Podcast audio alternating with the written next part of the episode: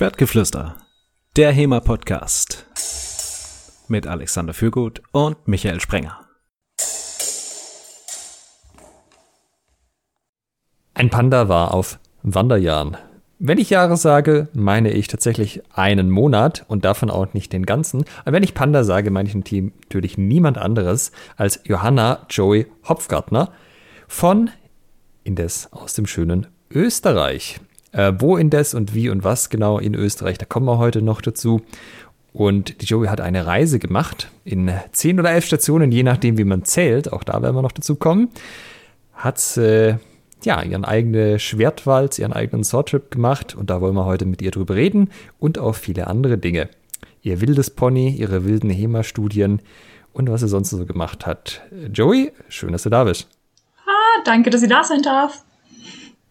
Und äh, der Michael ist, wie euch sicherlich nicht überraschen wird, auch da. Hallo Michael. Hallo zusammen. Joey, wir müssen, glaube ich, zu Beginn einfach mal eine Sache klären, weil wir haben so ein bisschen auch immer den Anspruch, wenn wir Gäste da haben, dass es so ein bisschen investigativ ist und wir was aus ihrem Privatleben äh, veröffentlichen, was vorher keiner wusste. Äh, dass, man, dass dich alle Joey nennen. Gab es das schon, bevor du hier mal gemacht hast? Ja, das kommt tatsächlich von meiner Familie. Ich glaube, meine Eltern waren das so. Also, ich weiß nicht, es hat sich irgendwann so etabliert, dass aus Johanna Joey wurde. Und in der Schule ist das so weitergegangen. Und mein, mein Partner ist Brite und hat eine britische Familie und die tun sich mit Johanna sehr schwer und mit Joey wirklich, wirklich leicht. Und es ist halt in internationalen Kreisen viel einfacher. also ja, Joey passt vor. Da finde ich aber deine Eltern sind auch ein bisschen ineffizient, hätten sie sich ja gleich Joey nennen können. Das stimmt. Verdammt. Joey, du warst auf, ähm, auf einer Schwertreise. Vielleicht erklären wir vorher noch, was hat es mit dem Panda auf sich? Warum habe ich dich als Pandas Wanderjahre vorgestellt? Ach, der Panda. Das ist eine gute Frage, was ich mit dem aus, äh, auf sich hatte. Ähm, es gab da mal im Februar 2018, glaube ich, ähm, ist halt bei uns so in Österreich Fasching. Ja, jeder verkleidet sich. Ähm, wir haben da auch ein Training gehalten, also bei Indes Salzburg, und wir haben gesagt, wir kommen verkleidet ins Training. Und ich hatte da einen Panda-Bären Snowboard-Helm Überzug, also so ein Stretch-Material, was man so über einen, über einen ähm, Ski- oder Snowboard-Helm drüber ziehen kann. Und ich habe gemerkt, man kann den perfekt über Fechtmaske ziehen. Ähm, und das habe ich probiert für dieses Training und es war irgendwie so schräg und so lustig und so verrückt. Es hat mir so gefallen, äh, dass ich es seitdem nimmer abgesetzt habe. Und mittlerweile, hm, leider, nee, nicht leider, äh, glücklicherweise als Panda bekannt bin. Das ist also so schon so ein bisschen dein Markenzeichen geworden. Schon, so richtig. Ich habe irgendwann mal versucht, ähm, bei Turnieren jetzt die, die Panda-Maske ein bisschen loszuwerden, weil sie ähm, beim Fechten manchmal ein bisschen stört. Aber so, ja, man kann halt so im rechten Ochs oder so haut man sich immer selbst die Arme gegen den Panda. Ähm, aber dann stehe ich so. gegen den Panda. Oh, ja. Das geht schon gut los heute. Da war eine geile aber, Formulierung. Dann sehe ich mich irgendwo auf Fotos oder im Spiegeln und dann denke ich mir, ah, das findet ich. Und dann gehe ich doch wieder mit dem Panda rein. ähm, ich würde sagen, das ist der eigentliche Mehrwert der heutigen Podcast-Folge. Also wir können so irgendwie so ein bisschen über den Schwerttrip natürlich reden, aber herauszufinden, äh, wo diese Panda-Maske herkommt, das, äh, da können wir uns ein bisschen auf die Schulter klopfen. Hier.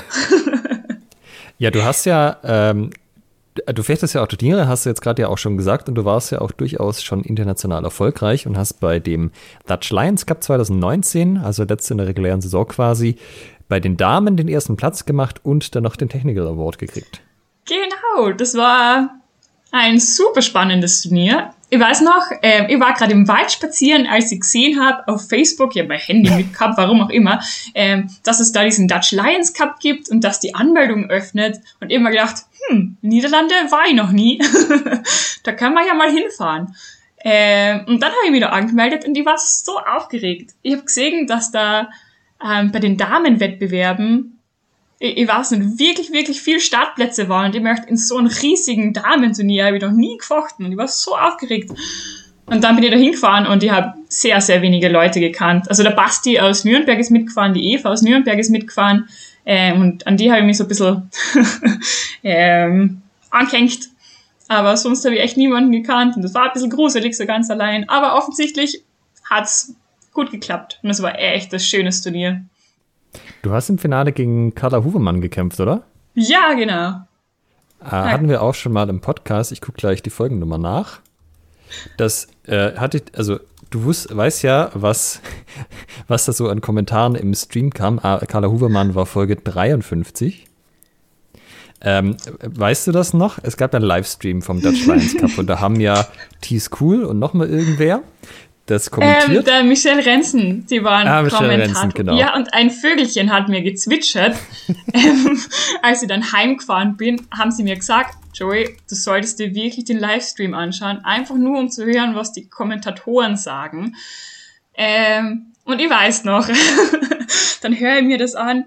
Ähm, und der T-School, nein, der, der Michel Renzen, ich weiß nicht, er, ich glaube, er sagt, ähm, ah, I'm not a fan of too many shenanigans on a fencing outfit. Und ja, ähm, I like fencing outfits more neat and orderly. Und Ja, ich bin genau im Bild. über, das haben sie über Carla gesagt, weil sie die Flügelchen drauf hatte. Da warst du aber schon im Bild, aber sie haben dich noch gar nicht bemerkt gehabt.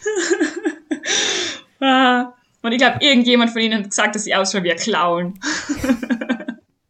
Ja, das war so eine geile Szene, weil sie sich halt schon drüber echauffiert haben, dass Carla die Flügelchen auf der Jacke haben. Und du bist die ganze Zeit läufst du schon mit einer rum und irgendwann einer, does she wear a panda cap? Ja. Also, ich weiß nicht, Michael, was ist unsere Einstellung dazu? Wir unterstützen Shenanigans dieser Art. Support your local shenanigan, ja. Also, ich bin Team Panda auf jeden Fall. Ich bin auch Team Panda. Ah, Aber ich- war durchaus schon auf Turnieren, wo gesagt worden ist, mm, wir lassen die nur mit dem Panda, mit der Panda-Maske fechten, weil es noch keine Regel explizit gegen Helmziere gibt. Aber nicht alle sind so befreundet, so mit lustigen Panda-Masken, leider. Ja, aber gab es dann im zweiten Jahr eine Regel gegen Helmzieher? Ähm, da gab's kein Turnier mehr. Also zwei, auch wieso? Haben sie gesagt, kein Turnier mehr oder äh, ja, Regel gegen Helmzieher. Okay, Panda. Panda, gut, du bist der Panda, du bist als Panda bekannt und du hast einen Schwerttrip gemacht, einen Schwertwalz. Korrekt. Okay. Warum?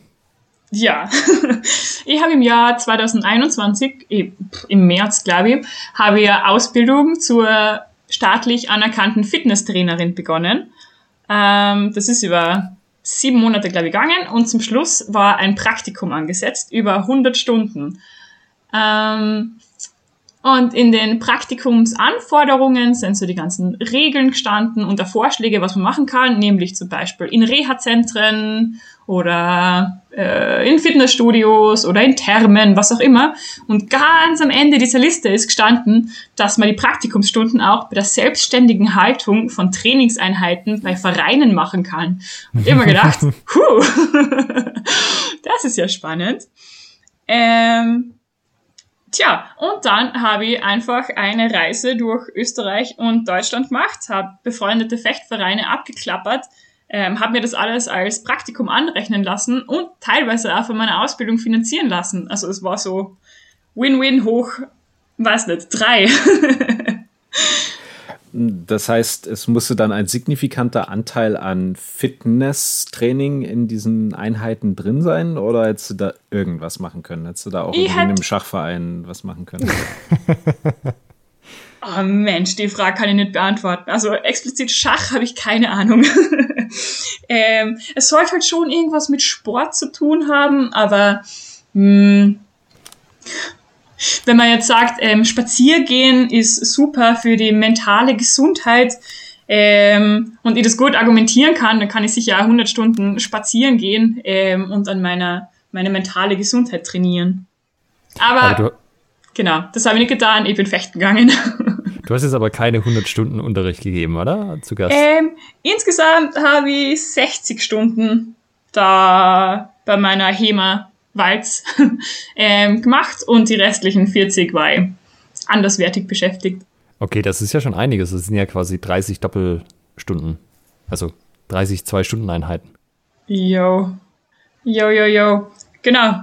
Ähm, ja, also viele der Stationen habe ich so dreistündig, vierstündig gemacht, aber ein paar auch ähm, achtstündig bis zehnstündig. Und das war dann schon richtig hart. Also okay. so ganze Tagesseminare. Also du warst auch bei uns, muss man dazu sagen. Da bist du an einem Dienstag da gewesen, das heißt an einem regulären Training. Das war bei uns nur eine Zwei-Stunden-Einheit. Aber die Leute ah, haben sich ah, trotzdem ja. sehr gefreut, dass du äh, Halt gemacht hast bei uns. Und wir haben neue Animal Walks gelernt, den toten Käfer ah, auf dem Rücken. Der tote Käfer, ich liebe den toten Käfer. Hm. Der, der verbreitet sich ja in Österreich gerade ein bisschen. Und er erweckt schon so die richtige Reaktion, wenn man sagt, hey, mach mal den toten Käfer. Nämlich so, das ist voll schön. Wie hast du Kontakt aufgenommen zu den Gruppen, wo du warst? Oder wie hast du dann die Auswahl getroffen? Okay. Ähm, da gibt's diese große Facebook-Gruppe HEMA Dach, wo die ganzen ähm, Vereine in Österreich, Deutschland und der Schweiz drin sind.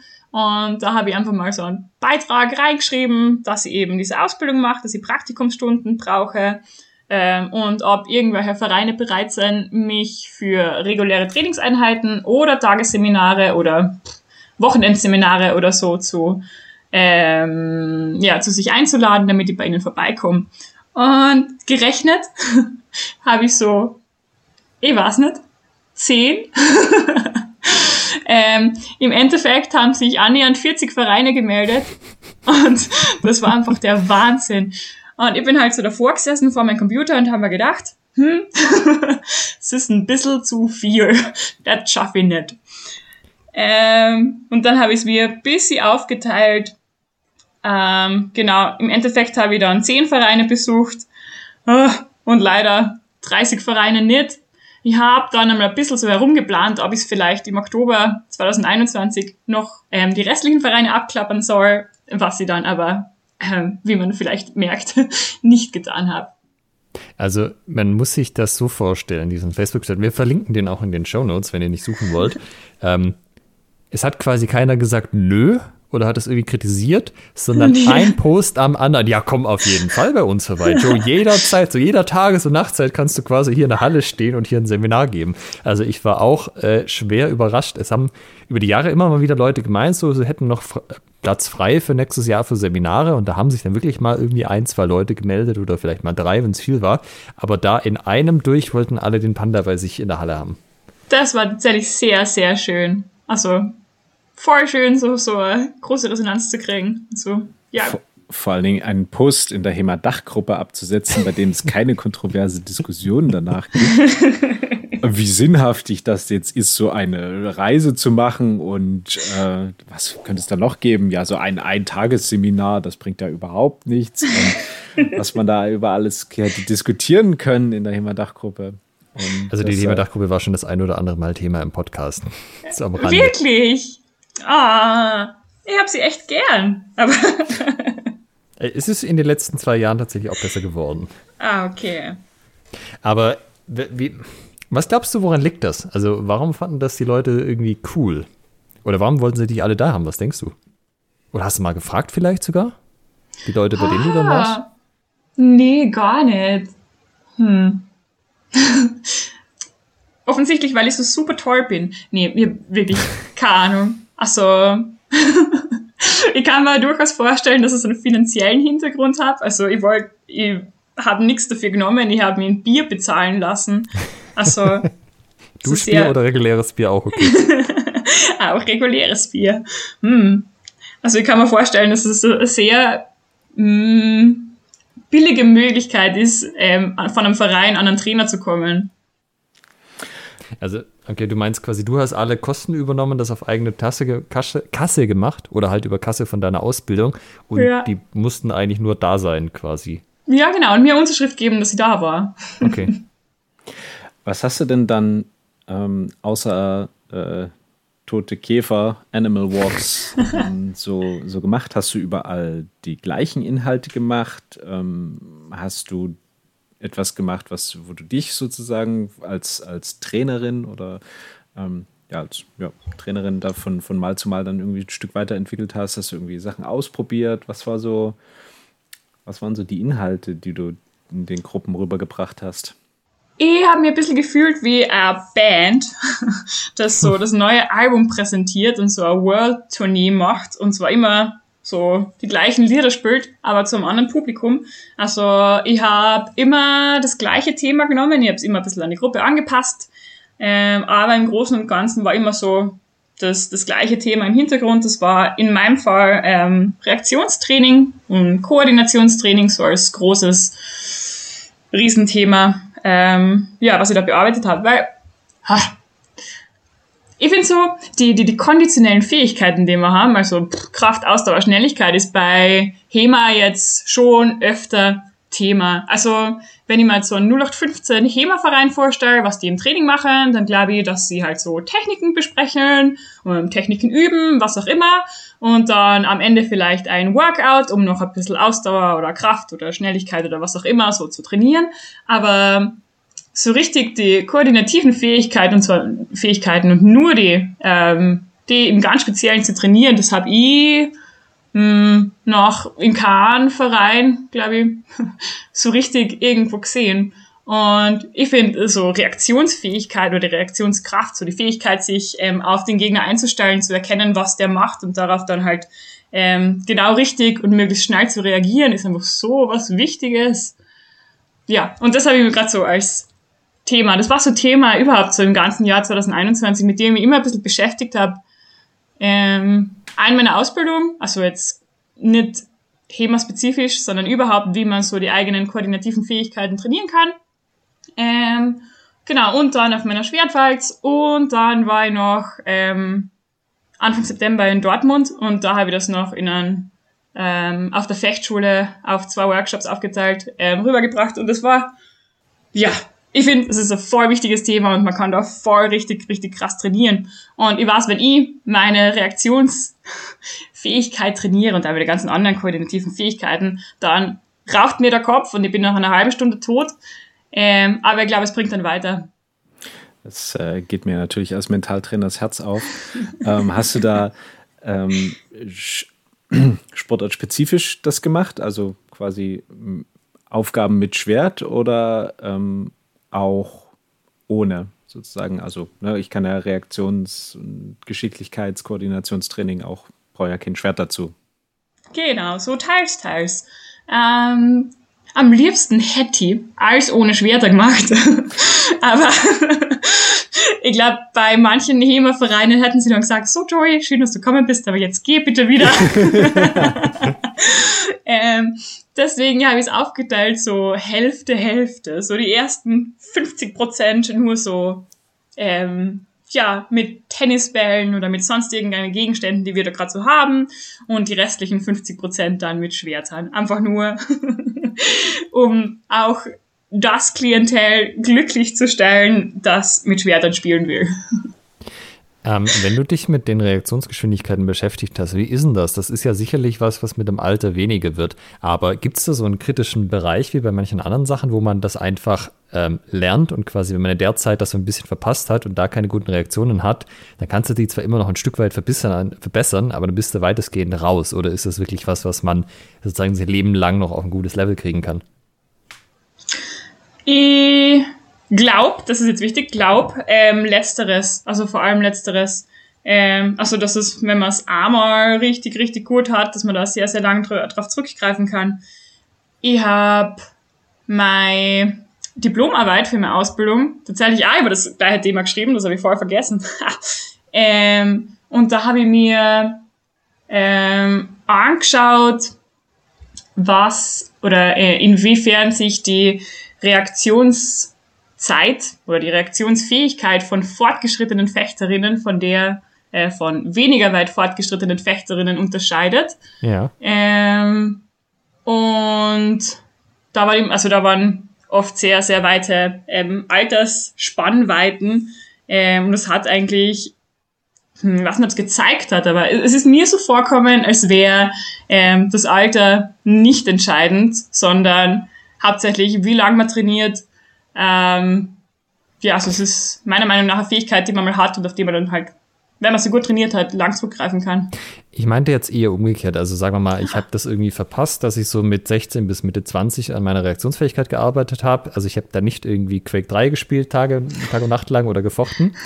Und dann komme ich halt zu Ende 20 auf die Idee, ich fange jetzt mit HEMA an. Und meine Reaktionszeit ist aber einfach nicht da, weil ich die nicht trainiert habe. Kann ich an dem Punkt noch ansetzen und auf ein gutes Level kommen? Also die gibt ja vielleicht zwei Komponenten. Das eine ist ja, dass ich einfach früh genug erkenne, was der andere macht, aber dann auch die physikalische Reaktionszeit, also auch diese ganze Hand-Augen-Koordination, weißt du das? Nee, achso, nee, direkt wissen nicht. Ich kann mir vorstellen, okay. dass er dann halt ähm, runtergeht, wie du gesagt hast, wenn halt ja, das Alter auf den Körper anfängt zu greifen, dass man halt da ähm, genau mit der Schnelligkeit nicht mehr so auf sein Top-Level ist, aber Nee, so richtig beantworten kann ich es nicht. Aber irgendwas wollte ich gerade sagen. Uch, ah, ich hab's schon wieder vergessen. Vielleicht kommt's nochmal. Mensch. Wenn es dir wieder einfällt, einfach reinrufen. Ja, passt. Also, das ist interessant, dass du das erzählst. Ich habe mir die Frage auch halt auch schon aufgestellt, ähm, weil es ist halt schon auch beobachtbar, dass manche Leute einfach sehr gute Reaktionen haben. Also bei egal was. Ich ist mir auch bei mir selber aufgefallen, mit den Jahren, als ich besser geworden bin im Fechten, so irgendwie, du stehst in der Küche, es fällt was runter, zack, du schnappst es halt noch aus der Luft. Also manchmal kriege ich es nicht, weil, weil ich halt irgendwie falsch hinfasse, aber die Hand ist quasi noch an dem Gegenstand, bevor jetzt das Glas auf den Boden fällt oder so. Und das ist ja eigentlich auch so ein Übertrag aus äh, Fechten, Hand-Augen-Koordination auf den Alltag so ein bisschen.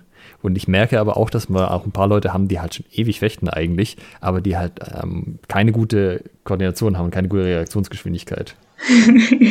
also äh, klar, kann natürlich sein, man hätte das irgendwie separat trainieren müssen, aber habe ich mir halt immer die Frage gestellt, ist irgendwann der Zug vielleicht abgefahren, zumindest zum gewissen Prozentsatz, oder könnte man da auch nach, keine Ahnung, fünf, acht, neun, zehn Jahren nochmal sagen, da geben wir nochmal Gas und legen nochmal ein Schippe drauf? Tja, interessante Frage. ähm, deine, deine Geschichte hat mich gerade an was erinnert nämlich an ähm, einem Praktikumsstopp oder an ähm, Schwertwaldstopp in Regensburg. Mhm. Ähm, auf meinen Stopp haben wir A, ganz bestimmte Übungen gemacht, immer ähm, zum Schluss oder zum Schluss der schwertlosen Einheit, ähm, die, die, die richtig, richtig bescheuert schwierig ist. Also, hm, wir sagen immer, ähm, koordinatives Training ist halt da genau relevant, wenn man Aufgaben ganz, ganz, ganz knapp nicht, ganz, ganz knapp nicht schafft. Also eine Schwierigkeit haben, wo man oft Misserfolge hat, aber auch manchmal Erfolge, aber oft Misserfolge ist halt genau der Bereich, wo man mhm. ähm, gescheit besser wird. Ähm, und das haben wir versucht zu reproduzieren und da haben wir eine Übung gehabt. Ähm, da stehe ich jetzt zum Beispiel als Trainierende mit dem Rücken zu einem Partner. Ähm, mein Partner wirft einen Gegenstand vor mir und sobald ich den Gegenstand sehe, muss ich ihn mit einem Ausfall nach vorne fangen. Ähm, das kann richtig, richtig schwierig sein, wenn es zum Beispiel ein Gegenstand ist, der sehr, sehr schnell fällt. Ähm, die Übung haben wir in Regensburg gemacht und da war eine Person, die hat jeden Versuch gefangen. Also wirklich jeden. da hat es Leid gegeben, oder hm, wenn ich das mache, dann gehen bei mir auch sehr, sehr viel daneben. Ein paar fange ich, aber sehr, sehr viel gehen daneben. Und die Person hat einfach jeden verdammten Versuch erfolgreich geschafft. Und zum Schluss bin ich zu ihm hingegangen und habe gesagt, hä, wie machst du das? Und er hat gesagt, ja, er, seine Frau hat gerade ein Kind gekriegt. ähm, und die fängt langsam an, alles runterzuschmeißen. Also er übt die, die Übung quasi täglich. Das war, das war sehr schön. Also wenn man gut in HEMA werden will, ich postuliere, wenn man gut in HEMA werden will, dann braucht man entweder eine äh, runterwirffreudige Katze oder Kind. Also ich habe eher den Eindruck, dass Kinder für den HEMA-Skill nicht so zuträglich sind, solange wir die Leute immer Trainingspausen machen. Aber da gibt es auch ein paar Gegenbeispiele. ja, spannend auf jeden Fall. Also wir haben ja schon gehört, du warst bei uns, du warst in Ulm, du warst in Regensburg. Wo warst du denn noch? Ähm, ich war in, ich war in Linz, ich war in Salzburg, ich war ähm, zweimal in München, einmal in, bei Orks, einmal bei Freifechter Augustini, ähm, einmal in Landshut. Mensch, also so die ganzen bayerischen. Nee, stimmt nicht. Wo ist Ulm? Oh Gott. Wir sind auf der baden-württembergischen Seite, aber es ist genau an der Grenze. Also das, ah, okay. Äh, aber ich war natürlich auch in Baden-Württemberg. nee, ich war hauptsächlich in Bayern. Mhm. Genau. Puh, ich weiß gar nicht, wie noch alle kommen. Aber Salzburg, München, Ulm, Landshut, Linz. Oh, am Tag nach Linz hätte ich nach Südtirol fahren sollen, also nach Italien. ähm, als ich Landshut verlassen habe, habe ich mein Auto gestartet und mein Auto hat angefangen, Geräusche zu machen, die wirklich kein Auto machen sollte. Und ich mir gedacht, hm, was, was tue ich jetzt? Hm, ein paar Warnleuchten haben geleuchtet, ähm, die, die, die Serviceleuchte war rot und ein Parkgleich ist gut. ich mir gedacht, hm, aber jetzt noch ähm, nach Italien kommen. Aber ich habe es mal probiert. Ich bin einmal so nach Linz weiter durchgefahren. Ähm, genau, weil das wäre eh die nächste Station gewesen. Da habe ich Linz gut hinter mir gebracht und dann wollte ich von Linz aus weiter nach Italien fahren und mein Auto hat noch schlimmere Geräusche gemacht als am Tag davor. Und da habe ich dann die Entscheidung getroffen, dass ich Italien leider auslasse. Ah, genau, sonst wäre ich noch in Italien gewesen. Aber stattdessen bin ich, habe ich nochmal bei Salzburg vorbeigeschaut und bin dann zu den Freifechtern Augustini nach München weiter dann nach Rosenheim, dann nach Regensburg. Aber mit und dem gleichen Auto. Und ja, mit dem, mit, mit dem, gleichen Auto. ah, aber zwischen, zwischen München, ähm, Rosenheim und Regensburg waren ein paar Tage Pause. Da bin ich heimgefahren, um mir das genauer anzuschauen. Das ist so eine typische Sportlermentalität, ne? Also man hat irgendwie Beschwerden, irgendwas tut weh, aber ach komm, ich kann ja noch zum Training und so schlimm ist das ja nicht. Und wenn ich einmal warm bin und, ja, genau. und dann sozusagen auch mit dem Auto, ach ja, wir sind da in Mitteleuropa, how hard can it be? Was kann schon schief gehen? Genau. Ah. Na, aber ich habe es auf jeden Fall gut hinter mir gebracht. Ähm, ich habe mir das mal ausgerechnet. Ich glaube, es waren ähm, 2330 Kilometer. Also dafür, dass du nur Österreich und Bayern und kurz mal einen Schlenker nach Baden-Württemberg gemacht hast, ist das doch einiges. Ja, ja, ja, ja. Ähm, es war eindeutig mehr Autofahren, als ich mir vorgestellt habe. Also, ich, ich, weiß nicht, wie ich es mir vorgestellt habe. Ich bin ja nicht so die Beste, wenn es um gute ähm, Vorbereitung geht. Ähm, und ich bin wahrscheinlich auch wieder. Kannst du das genauer ausführen? Mm, ich habe mich nicht besonders vorbereitet. ich habe halt gewusst, ähm, zu welchen Vereinen ich wann in etwa fahren sollte. Ähm, aber na, ich weiß gar nicht, ob ich das näher ausführen muss. Ich meine, ich habe gerade gesagt, dass alle Warnleuchten geleuchtet haben. okay, ich lasse ja, das gelten. Ähm, naja, ich bin halt auf jeden Fall ein bisschen blauäugig an die Sache herangetreten. Ähm, und jeden Tag so, ich weiß nicht, mindestens zwei Stunden, meistens am Meer, ähm, im Auto sitzen, auf der Autobahn. Ah, es ist gar nicht so lustig. Natürlich, das, das Fechten hat dann alles wieder gut gemacht, aber es war schon echt viel Autofahren. Ach, aber ich habe die Möglichkeit hab, äh, die Möglichkeit gehabt, ähm, sehr für schöne Innenstädte anzuschauen, weil ich war immer den Vormittag ein bisschen freigenommen, um irgendwelche Städte anzuschauen. Ähm, und vor allem Augsburg hat mich voll begeistert. Also ich habe Was? Ja, Augsburg ist ja voll schön. Bitte was? Jetzt bist die Erste, die ich das über Augsburg sagen höre. Was? Also, ich meine, wo, wo, warst du da? Also einfach in dem ähm, hier, ach, diese, diese Backsteinbauten von den, von wem naja, war das nochmal? Naja, in der Innenstadt halt. Und zwar, also, ich war sogar zwei Tage in Augsburg, weil es mir so gut gefallen hat.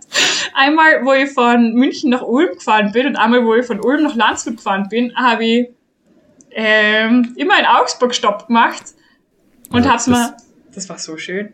Das finde ich voll abgefahren, weil ich habe Augsburg als super hässliche Stadt im Kopf. Ich war da schon zigmal, weil das ja auf dem Weg nach München liegt, weil ich da auch Freunde habe und so. Auch die Leute, die da wohnen, meinen, ah, nee, Augsburg ist schlimm. Ulm ist super, aber Augsburg, ne. Das Schöne an Augsburg ist, dass es eine sehr ähm, starke Verbindung zu Fechtmeistern hat, wie zum Beispiel Paulus Hector Meyer. Das stimmt. Deshalb sieht Augsburg auch so runtergekommen aus, weil sich irgendjemand an der Stadtkasse bedient hat und lieber Fechtbücher schreiben lassen hat. Ähm, Wisst ihr, Also die, die Fuggerei ist das, was ich meinte. Das ist halt, Ja. das ist tatsächlich ganz schön. Da bist du gewesen, oder? Ähm, da bin ich vorbeigegangen, aber auf dem Weg zur Rosengasse. Die Rosengasse ist nämlich eine besondere Gasse. Ähm, tatsächlich ist sie gar nicht so besonders. Sie ist voll verbaut und voll hässlich und aber sie heißt Rosengasse. Und wisst ihr, warum sie Rosengasse heißt? Weil Paulus Hector Meyer da ähm, vier Lustgärten angelegt gehabt hat mit ganz vielen Rosen. Und von seiner Zeit hast das noch die Rosengasse, weil Paulus Hector Meyer, unser Fechtmeister, da Rosen gezüchtet hat. Das ist ziemlich cool. Nur deswegen war ich in der Rosengasse. Sie ist nämlich echt hässlich. Ja, was würdest du denn jetzt im Nachhinein sagen über deine Schwertwalz? Also, ich meine, du hast das ja ein Stück weit auch gemacht, weil du, also, vielleicht mussten ist jetzt ein bisschen viel gesagt, du musstest halt irgendwie deine Praktikumsstunden leisten, wäre ja aber auch anders gegangen, aber war es cool? Würdest du es nochmal machen? Ah, ich will es nochmal machen. Ui. Ähm, mir kommt vor, die Frage hat mich schon mal jemand gestellt, und zwar ganz kurz nach meiner Schwertwalz. Und mir kommt vor, da hatte ich gesagt, nee, würde ich nicht mehr machen. Aber mittlerweile sage ich, ja, würde ich wieder machen. Definitiv. Ähm, vielleicht nur besser vorbereitet sein. Also vielleicht mal das Auto, bevor ich fahre, durchchecken lassen.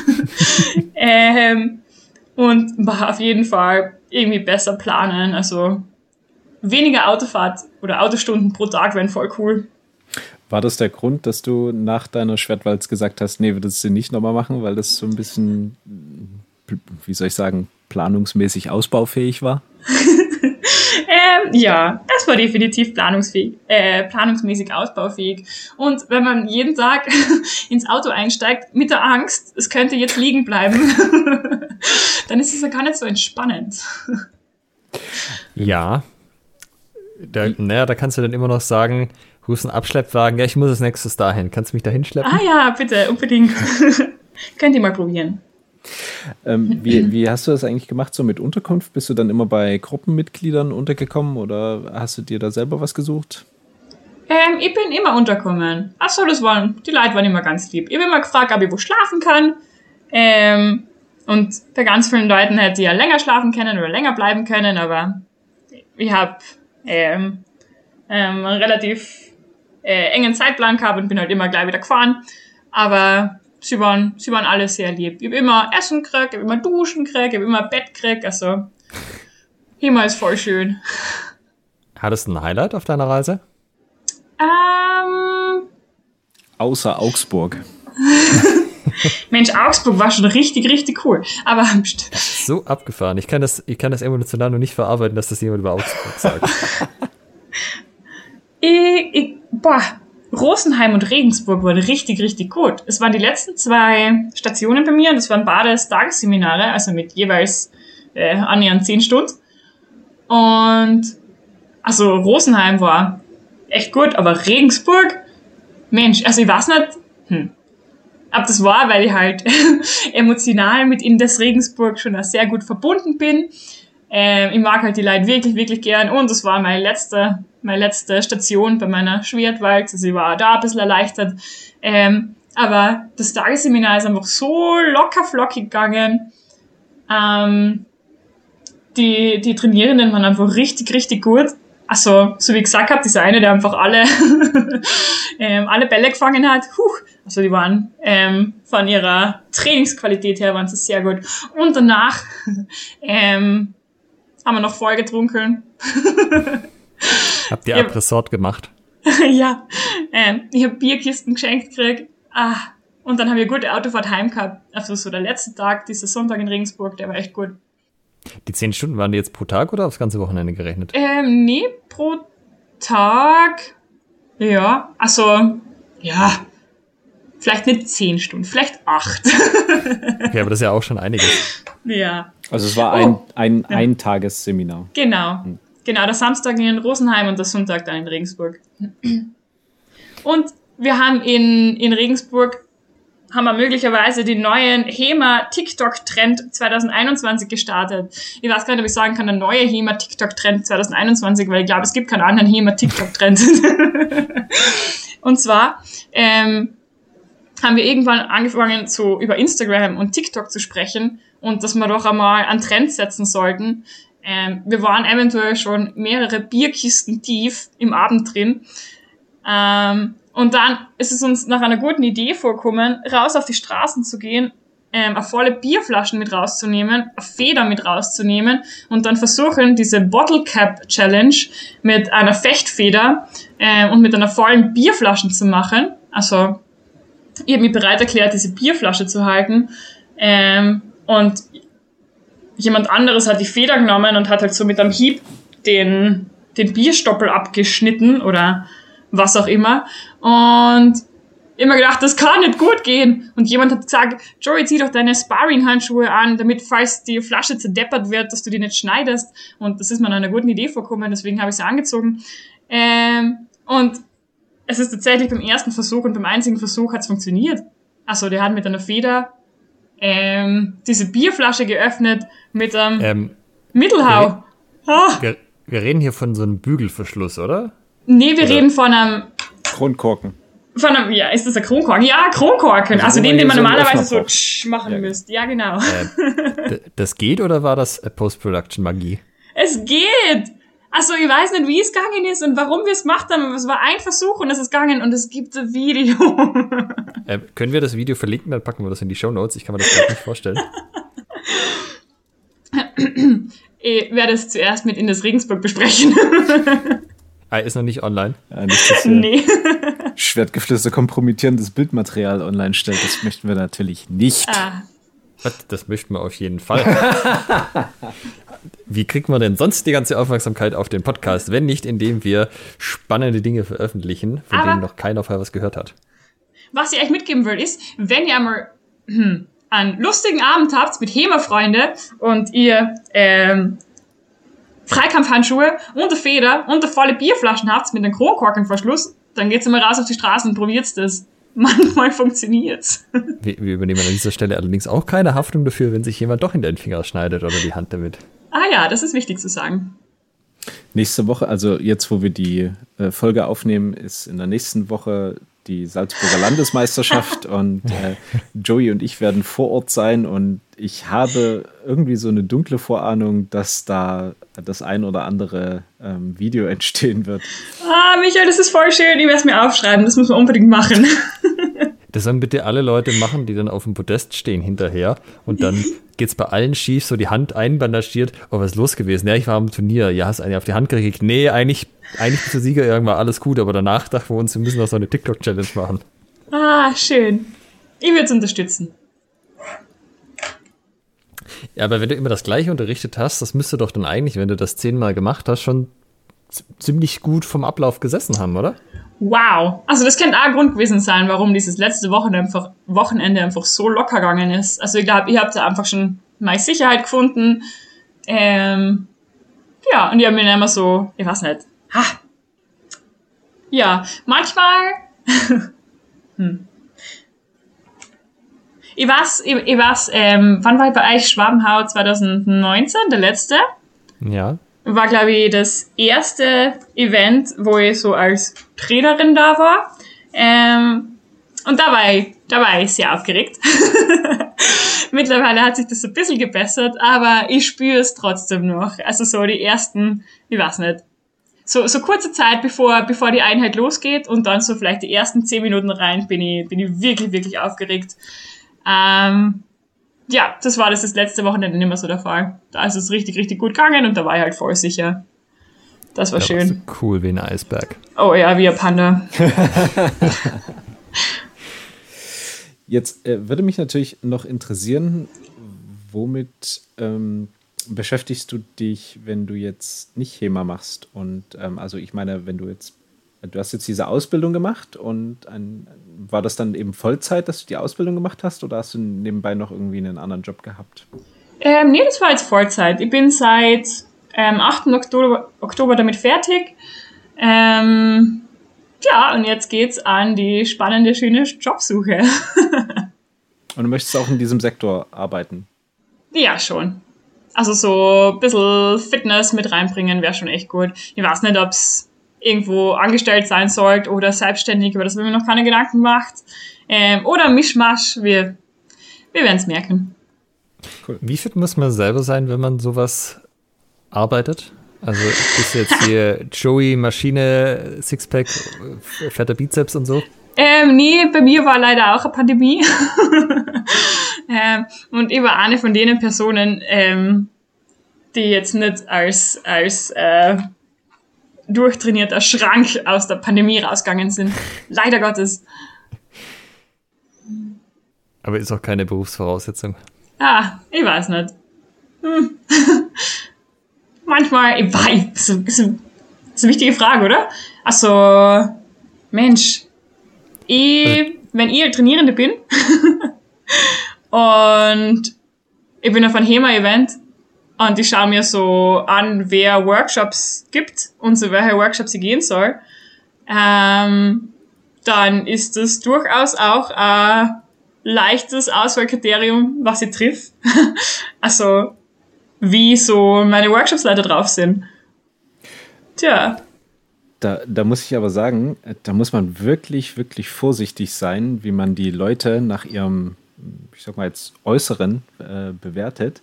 Ähm, ja, voll. Aktuelle Anekdote, ich war in Budapest beim Turnier und Ende September und da bin irgendwann in den, in den K.O.s ausgeschieden und dann war noch äh, so Damen und Rapier und Säbel und irgendwann waren dann die Finals der Männer.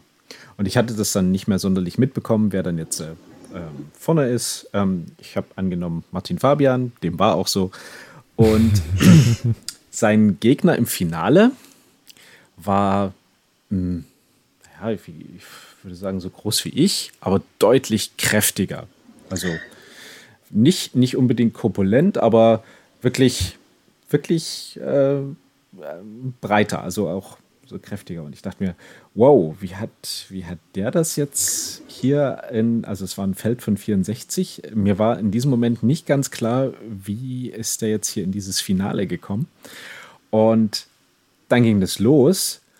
Und der Typ war wie ein Flummiball. Also so richtig, so richtig, der war super schnell, zack, zack, rein, raus und ähm, hat auch super fix irgendwie Punkte gemacht. Ähm, und der, der Martin musste da richtig arbeiten, dass er natürlich gewinnt, aber ähm, da habe ich mir auch gedacht, boah, Alter, hättest du den jetzt gesehen, da hättest du den voll irgendwie so, na, nicht, nicht abgewertet, aber durchaus falsch eingeschätzt. Ja. Ja, die Frage war so halb im Spaß, halb im Ernst. Also halb im Spaß, weil ja logischerweise nicht jeder äh, wie Arnold Schwarzenegger aussehen kann. Aber auf der anderen Seite, klar, es ist halt, wenn, das ist ja sozusagen das, was du als Arbeitsreferent so ein bisschen auch vorzuweisen hast, halt deinen eigenen Körper. Und ja, voll. Ist wahrscheinlich schon so, dass die Leute sich das dann auch anschauen. Ja, und ich merke es halt bei mir selber, dass ich manchmal halt so ein bisschen so judgy bin. und ja, da denke ich mir halt so, okay, wenn ich ähm, mein Training so verkaufen will, dann muss ich halt auch, was nicht, trainiert sein, trainiert her sein. Weil ich auch zu der Geschichte von Michael sagen muss, als ich mit Turnieren angefangen habe, hat mich das damals schon immer beeindruckt. So, oh, der ist aber durchtrainiert. Huh.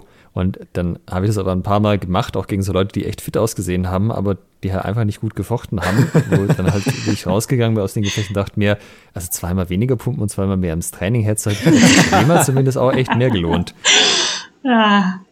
Also da muss man, glaube ich, schon auch eine Balance finden, wie viel Fitness man zum HEMA dann dazu macht und äh, ab wie viel Training sich, sich einmal Fitness lohnt und bis wie weit es sich einfach lohnt, das Training noch zu steigern. Ich glaube, das ist dann so eine, so eine Grundsatzphilosophie-Frage, wie fit oder wie gut muss es ein Trainer selber können und ähm, um das noch gut rüberbringen zu können. Also, dass es glaubwürdig rüberbringt, er oder sie. Ja. ja. du hast ja, also es sind halt, hier ist noch nicht in dem Altersbereich, also wenn du dir von anderen Sportarten die Trainer anschaust und die Coaches, die halt jetzt schon irgendwie 50 plus sind, da die laufen die meisten halt mit so einem Bäuchlein rum und sind halt, sehen jetzt nicht mehr aus wie mit Mitte 20 mit einem Sixpack, aber sind halt trotzdem noch exzellente, exzellente Trainer. Ähm, wenn natürlich die Trainer selber auch erst Mitte 20 sind, ist das vielleicht noch was anderes. Das ist voll spannend. Also, hm, so bei anderen Sportarten wäre mir das, glaube ich, egal. Also ich finde, da ist es einfach so ja, das normal. ist so ein Kampfsportding. Ja. Also beim, ich weiß nicht mehr, wer mir das mal erzählt hat, aber so, es könnte sogar der Ingolf gewesen sein.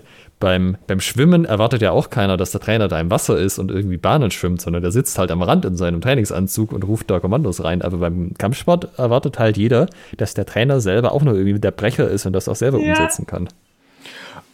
Obwohl, wenn du dir so Boxkämpfe anguckst, so ein typischer Boxtrainer, der da an der Seite steht, also hätte ich jetzt auch nicht gesagt, dass das so die, die totale Schrankwand ist dann oder eben so der, der total durchtrainierte Athlet, sondern es ist irgendwie so ein, so ein älterer Typ, vielleicht schon ein bisschen mit schütterem Haar. Ja, genau. Und ähm, ja, es wird aber dort akzeptiert, ja, das ist einfach der Coach und der sagt, was gemacht wird.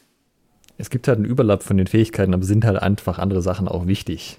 Ja sind wir hier in, in, in, in die Fitnessdiskussion abgerutscht. Aber warum hast du die Ausbildung gemacht oder was hat dich dran gereizt? Ähm, ich wollte meine hm, HEMA. Upsi. ich wollte meine HEMA-Trainerkompetenzen ein bisschen steigern. Also, das war so der Grund, warum ich das überhaupt angefangen habe.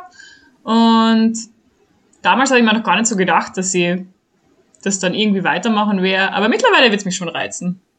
Ja. Aber angemeldet damals habe ich mich aus dem Grund, dass ich da halt ein bisschen ähm, lernen, wie man bessere Trainerin werden kann und was es so bedeutet, Trainerin zu sein.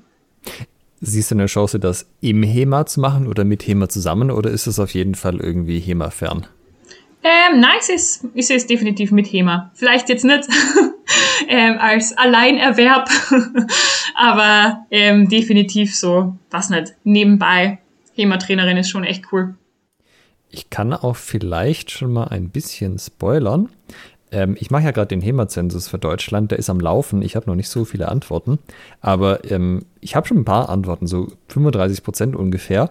Und ähm, wenn man, ich eine Frage ist, wie viele eurer Trainerinnen eigentlich Frauen sind. Ähm, und ich sag mal, zwei Drittel von dieser Liste ist die Antwort hat null. Oh also Gott. Also teilweise auch so 15 Trainer auf eine Trainerin und solche Sachen.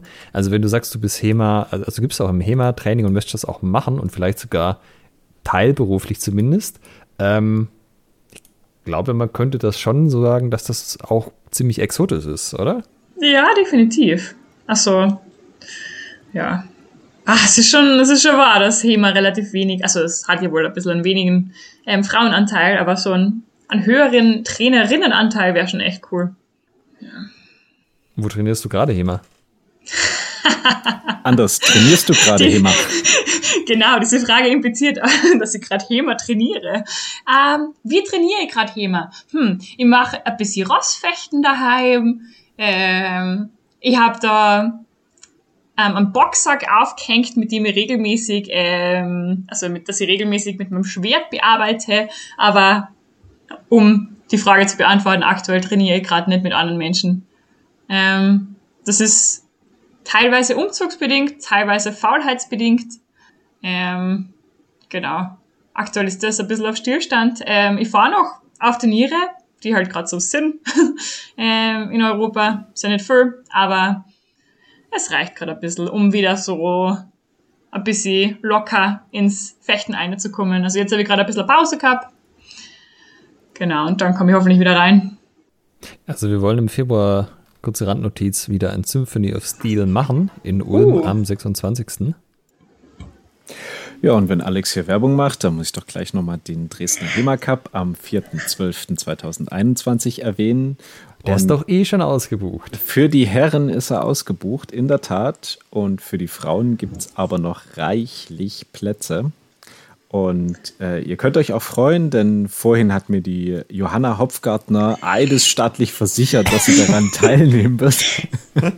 Das stimmt, das stimmt. Also, also nicht, dass ich eidesstattlich versichert habe, aber ähm, ich bin durchaus bereit, diese acht bis neun Stunden auf mich zu nehmen, um nach Dresden zu fahren und da ein paar Männchen zu verhauen.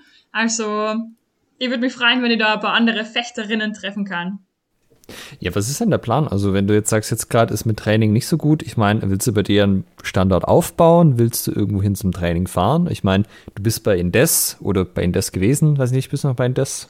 Das ist eine gute Frage. Das ist wirklich, wirklich gute Frage. Ähm, also, es wäre ja jetzt nicht ungewöhnlich für Indes, wenn einfach da, wo ein neuer Indesler ist, einfach ein neuer Standort aufploppt. Das Sag stimmt. so. Aber genau, der Ingolf ist vor kurzem in meine Nähe gezogen und der zieht da gerade seinen ähm, Trainingsort auf. Ähm, ja, ich hätte theoretisch die Möglichkeit vorbeizuschauen, aber bisher war ich eher faul. ähm, und vielleicht ändert sich das in nächster Zeit, vielleicht dann nicht. Hm.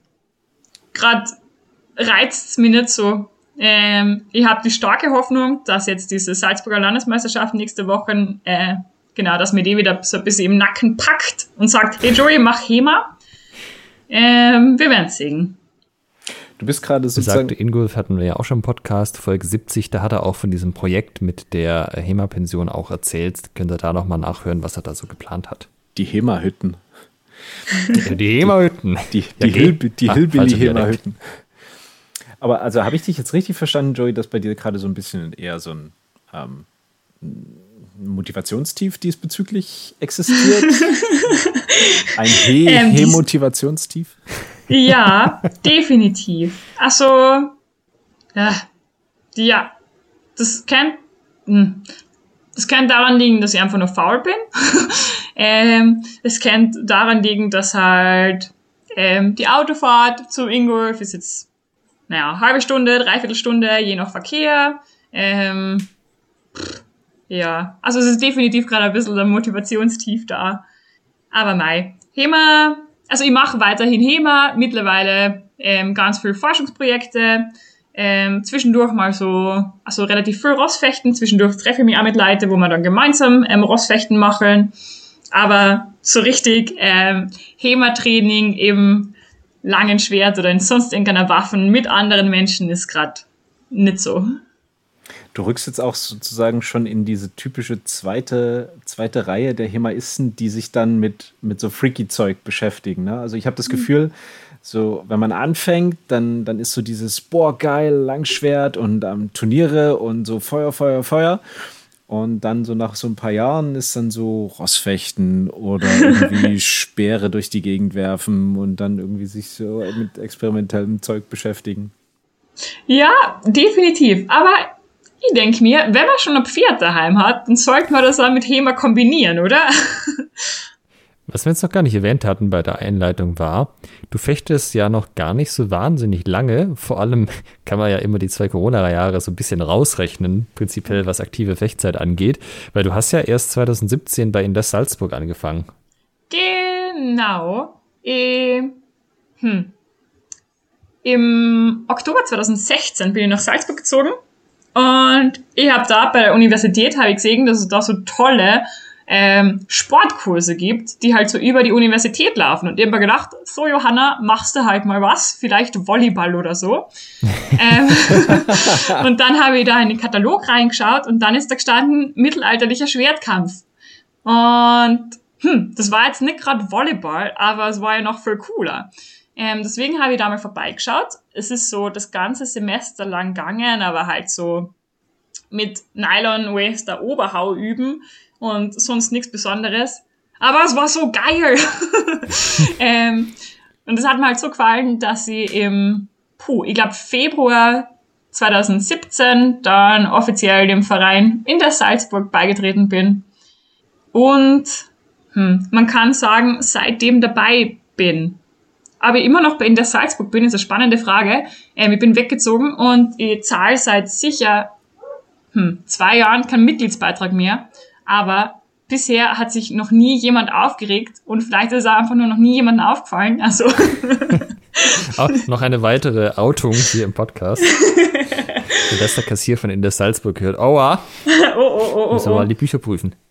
Naja, Du hast ja dann auch relativ schnell dein erstes Turnier gefochten. 2017 angefangen, Ende, nee, Anfang 2017, dann im August 2019, äh, nee, im Oktober 2018 hattest du gesagt, auch wieder bei der Salzburger Landesmeisterschaft erstes Mal gefochten, also so knapp eineinhalb Jahre später. Und dann, wie wir ja gehört haben, August 2019, also quasi zweieinhalb Jahre, nachdem du begonnen hast, beim DLC auf dem Treppchen. ha, ja. Ja, genau. Mein, mein erstes Turnier war annähernd ein Jahr, nachdem ich gestartet habe. Und es war die Salzburger Landesmeisterschaft, also eh genau um die Zeit. Ah, das war schön. Ah, das erste Turnier ist immer was Tolles, oder? Also meine nicht so, aber Ach so. okay. Aber weil du jetzt Zeit gesagt hast, du bist so faul, du hast doch dann jetzt nicht nur irgendwie einmal alle zwei Wochen trainiert, oder? Das kann ich mir nicht vorstellen, dass du dann gute Ergebnisse hattest. Ach, damals bin ich ein Programm gefahren. Huch, also da war ich jeden Tag im Training, also Montag bis Freitag mehrmals und dann halt Wochenends entweder auf Seminaren oder auf Turnieren oder auf Fechtschulen. Das war schon echt eine krasse Zeit. Mittlerweile hat sich das ein bisschen, ähm, naja, gezügelt. Äh, wie kam das? Das ist ja ein ultra krasses Commitment, ultra krasse Motivation. Ähm, was war da die, war das das Thema Turnier, was dich gereizt hat, oder fandst du diesen Sport einfach an sich so geil? Ähm, was hat dich da so getrieben? Ähm, also die Sportart an sich definitiv so, oder hat so den größten Teil ausgemacht. Ähm, ich, ich glaube, ich bin in meinem ersten Jahr schon ähm, recht hardcore eingestiegen. Deswegen glaube ich nicht, dass es so das Turnierfechten war oder so das Freifechten, weil es hat ein bisschen gedauert, bis ich mir das getraut habe. Ähm, ja, ich glaube einfach so der Sport an sich und definitiv auch ähm, so das soziale Umfeld. Also die HEMA-Leute sind schon echt, echt cool. Und du meinst aber nicht, dass du nochmal so loslegst, selbst wenn du jetzt nochmal umziehen solltest? Ah, doch, ich glaube schon. Also, wenn ich jetzt, ja, wenn ich jetzt irgendwo hinziehe, wo halt krasse Leute sind, okay, ich ziehe jetzt nach ich weiß nicht, Utrecht Dresden. und, ah ja, okay, Dresden. Nee. ähm, aber in die Niederlande mit Michel Rensen und Arthur Farmer und wo auch sonst hin, dann werde ich glaube ich schon nochmal so richtig loslegen. Ah, ja, ich glaube aktuell ist es ein bisschen so stationsbedingt, dass da halt gerade ein bisschen tote Hose ist. Wenn ich jetzt Trainer wäre von, von dir aus deinem alten Verein oder irgendwie so Österreich, Nationaltrainer, was auch immer, dann würde ich mir ja denken, ah, das ist doch scheiße, dass Joey da jetzt irgendwo in Kärnten sitzt und da niemand so richtig in direkter Umgebung ist, weil das ist ja ein krasses Talent, die sich da wirklich reingehängt hat, die gute Ergebnisse hatte, die voll Bock hatte und jetzt ist er einfach so ein, so ein Loch drin und vielleicht kommt sie aus dem, dem Himmerloch da auch nicht mehr raus. Vielleicht hat sich das jetzt so auf einem niedrigen Level, also, entweder, also vielleicht nicht ganz erledigt, aber halt auf einem niedrigen Level eingebändelt. Das ist doch blöd. Das sollte man anders machen. Eigentlich müsste man da ja genau im Gegenteil sagen, wie könnte man denn äh, so eine Person noch irgendwie mehr fördern, dass das irgendwie weitergeht, oder? Kurz hast mal schlechtes Gewissen gemacht. nee, aber ja. Also, ha, ja, ja, ich würde schon gern mehr trainieren, aber ich bin halt, bin halt schon eher faul. Aber das, upsie, aber das, was du gerade angesprochen hast, ist definitiv wichtig so für Trainer. Also, also wissen, was man halt tun kann, tun sollte. Ich weiß nicht mehr, was tun sollte, ob man sich da einmischen soll. Aber wenn halt Trainierende offensichtlich ein bisschen rausgleiten oder rausfinden, ähm, ob man sie irgendwie wieder zurückholen kann, ähm, wenn sie das wollen und wie man das macht, ha, ist schon eine schwierige Frage. Das heißt, wenn ich dir jetzt irgendwie Jobanzeigen wieder in Salzburg schicke, die total attraktiv wären, und du wieder nach Salzburg ziehst, dann wird es wieder voll loslegen. ähm, ah. Oder mal anders gesagt, äh, falls ihr sagt, boah, die Joey ist irgendwie voll cool, wir haben hier in unserer unserem Damenteam noch Platz und Raum und fänden das voll gut. Schickt dir doch mal passende Angebote. ja, genau. so geht es. Jawohl. ah, ja. Gibt es in Österreich sowas wie einen Damen-Nationalkader oder so? Ja. Ja. Was ha, damit? Das ist ein zögerliches Ja. Uff. Ähm, ja, doch, ich glaube, es gibt dann. Ja, doch, es gibt einen offenen und es gibt einen Damen-Nationalkader. Hä, hey, ich bin in beiden, okay? Bitch. Bam. Ja. Weil der, der Micha, ich weiß nicht, ob du das weißt, der ist ja beim DDHF der aktiven Sprenger und betreut dementsprechend den Nationalkader und da gibt es auch eine Langschwertmannschaft ähm, Herren und eine Langschwertmannschaft Damen und auch bei den Trainingslagern Langschwert Damen sind immer noch Plätze frei. So war es zumindest die letzten Male. Okay. Wir können das ja wie bei den Fußballmannschaften machen, wo so fremde ähm, Kadermitglieder dann gekauft werden. also ihr könnt es mir ja mal ein Angebot machen und vielleicht wechsle ich zum DDHF. also wir haben ja schon gehört, vier Bierkisten, da geht's los. Vielleicht, wenn man noch eine fünfte drauflegt, ist mal eine drüber. Oh, ich wäre dabei. Für Bier ja, ich rede red mal mit Lini und Thomas, das, dem sollte eigentlich nichts im Weg stehen, ne? Ja. Also das kriegt sogar der DTF mit seinen Finanzen noch hin. Ja, und deine anderen Projekte können dich da, deine Motivationstiefe auch nicht abfangen. Also, du hast jetzt zwei, drei Sachen sogar. Du hast das Rossfechten mit deinem Pony. Du hast ähm, das bei dem Fencing by the Wood, Pod, Boot, Fencing by the Book Podcast mitgemacht. Da können wir gleich noch drüber reden. Und du betreibst die Wild Hema Studies. Ähm, das sind ja eigentlich alles irgendwie Projekte, wo du dich jetzt gerade nicht von abhalten lassen müsstest, oder? Oder vielleicht nochmal kurz zum Rossfechten. Was genau machst du mit deinem Pferdchen? Ähm, was, was ist das für ein Pferd? Oh okay. ja, guter Funk. ähm, sie, Siege, es ist eine Stute, sie ist circa 1,50 Meter hoch, also so nicht besonders groß, nicht besonders klein, sehr kompakt. Ähm, das Gute ist, sie hat von nix Angst. Ähm, und sie macht sehr gern sehr viel Schmarrn mit mir. Und das ist halt voll fein.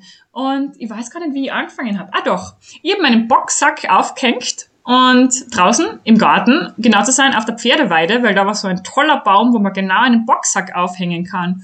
Und da bin ich aufgehängt und habe halt so angefangen, ähm, Zwerchhau und Oberhau und was auch immer, so Schlagübungen zu machen. Und dieses Pony, die Lilly, ist einfach immer näher gekommen und hat halt so geschaut, was ich da mache. Und da ist dann so die Idee geboren worden, so, hey, ich kann das ja alles vom Pferd aus machen. Ähm, und das habe ich dann probiert also mit dem Pferd gegen den Boxsack reiten und dann halt den Boxsack hauen. Und das war schon ziemlich lustig. Ähm, und irgendwann haben wir da halt immer so geübt und trainiert und was auch immer. Und irgendwann haben wir gedacht, so, wir sind bereit für andere Menschen und für andere Pferde.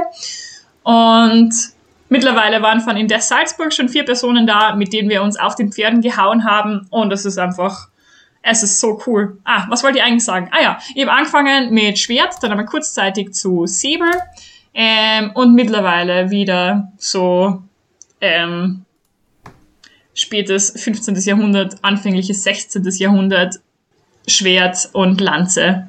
Da sind wir jetzt ein bisschen sind wir uns eingependelt und das machen wir jetzt an. Säbel interessiert mich gar nicht mehr so am Pferd. Stehst du da mit anderen Leuten, die Rossfechten machen, im Austausch? Wir hatten ja zum Beispiel auch schon Arne Kutz im Podcast, Folge 26, der ja auch so äh, Rossfecht-Seminare macht, auch manchmal in Süddeutschland. Ähm, ja, mit dem stehe ich in Kontakt. Ähm, wir sind schon fleißig am ähm, diskutieren, nee, wie wir es schaffen, ähm, dass ich mein Pferd mal zum Rossfecht-Symposium hochbekomme.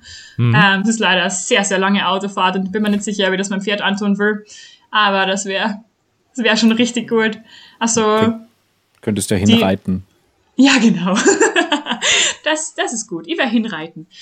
Also tatsächlich, als es mit Corona losging, äh, war eigentlich ein Seminar mit Arne angesetzt. Das wäre eine halbe Stunde Fahrt von Ulm aus gewesen, Richtung Stuttgart.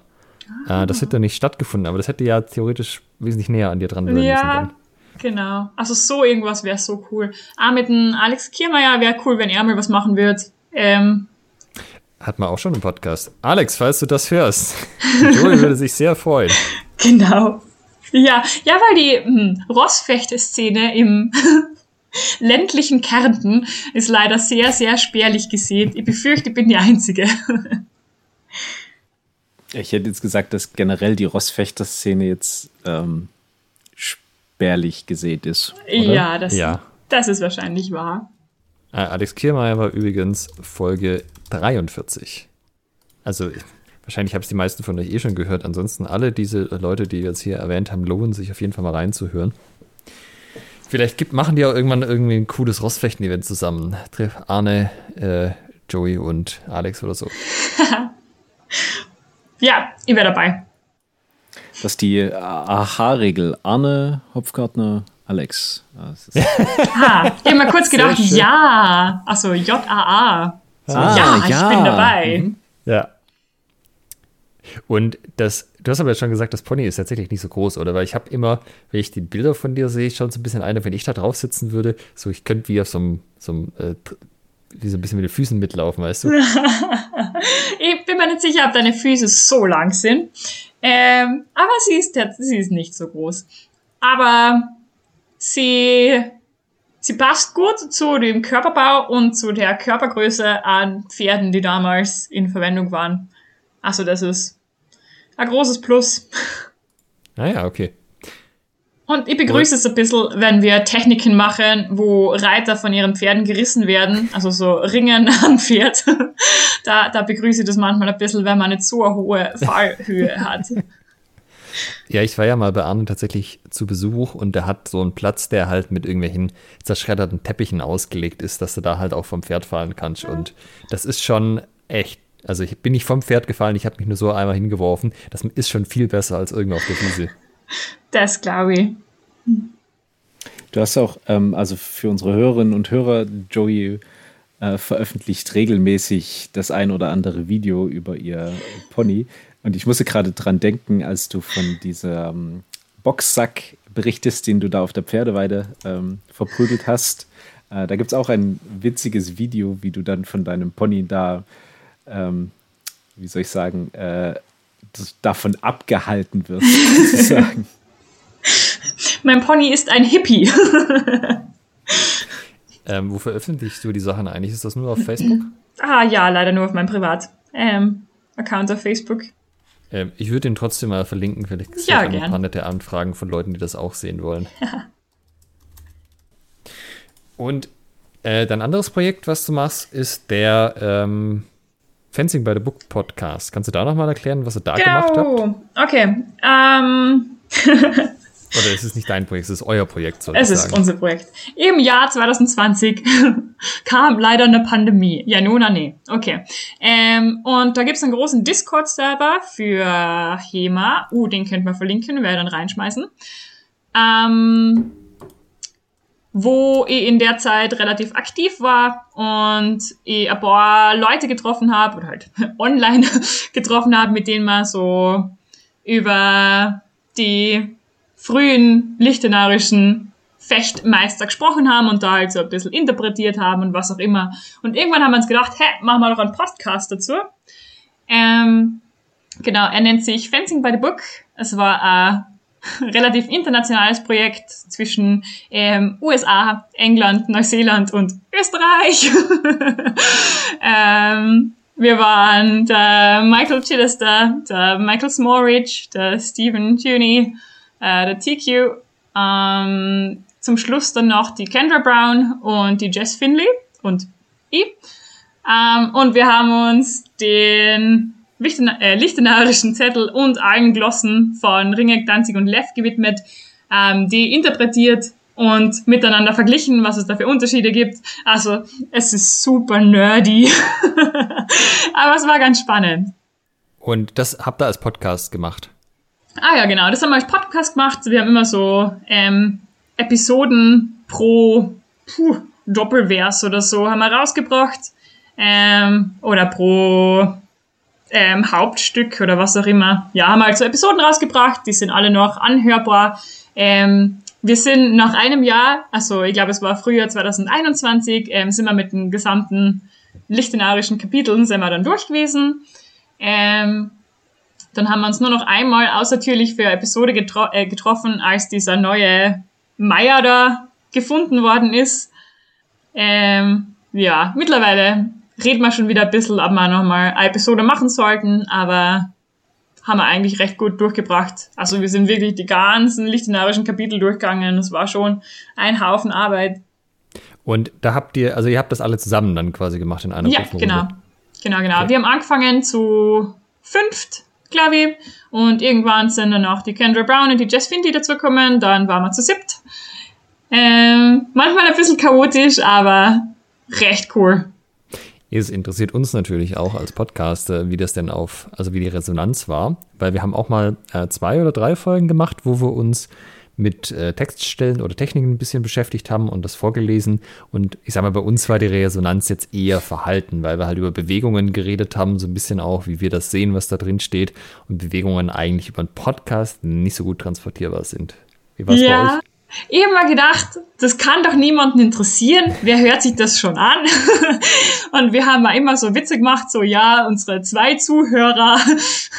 ähm, aber wir haben schon ähm, relativ viel Zuhörer gehabt, weil wir die ganze Welt halt, weil wir so alles auf Englisch gehabt haben. Ähm, und also auch jetzt noch ist es so, im, im HEMA Discord-Server wird es immer mal wieder verlinkt, so, hey, wie interpretiert ihr eigentlich das da? Oh ja, dieser Podcast bespricht das, die haben recht gute Interpretationen, schaut euch das an. Also, es ist spannend. Ich glaube, das Klientel ist sehr klein. ähm, ja, aber denen hat's gefallen. Okay. Ja, vielleicht ist bei uns auch die Sache, ähm, wir haben es auf Deutsch gemacht und wahrscheinlich die Leute in Deutschland, die auf dem Level mitdiskutieren wollen würden, die haben alle schon, sagen wir mal, eine relativ feste Meinung zu den Ganzen und waren dann vielleicht auch nicht so sehr daran interessiert, was wir dazu zu sagen hatten. Und dem Rest war es dann vielleicht auch ein bisschen zu technisch. Ja, ja. Also zumindest meine Theorie. Ich kann es natürlich jetzt nicht verifizieren. Also ich weiß nicht, ob ich mir einen Podcast anhören würde, wo nur Leute über Lichtenauer Kapitel reden. Also in meiner jetzigen Verfassung und meinem jetzigen Motivationslevel wahrscheinlich nicht.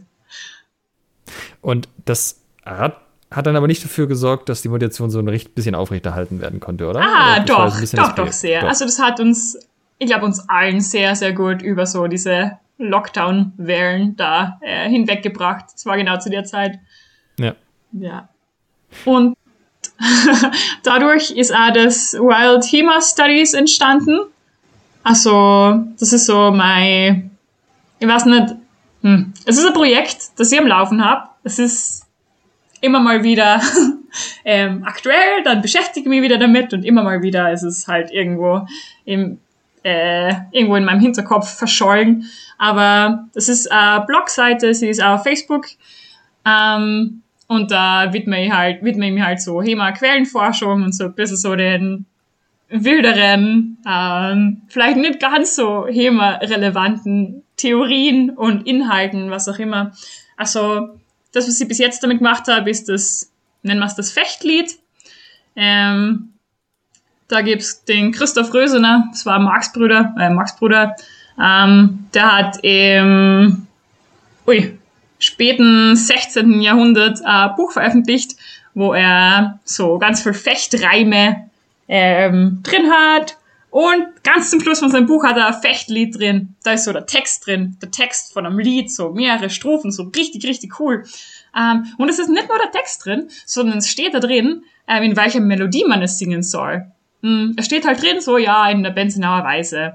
Das ist kein Notenblatt, aber es ist zumindest der Titel, wie die Melodie klingen soll. Und immer gedacht, aha, das ist ein Projekt, dem ich mich, dem ich mir widmen kann. Mm, ich habe ein bisschen geforscht und es gibt tatsächlich noch aus ähm, dem frühen bis mittleren 16. Jahrhundert gibt's überlebende Notenblätter zu dieser Weise. Ähm, die habe ich dann genau transkribiert und in eine moderne Notationsform gebracht, so dass halt der ähm, Musiker des 21. Jahrhunderts was damit anfangen kann.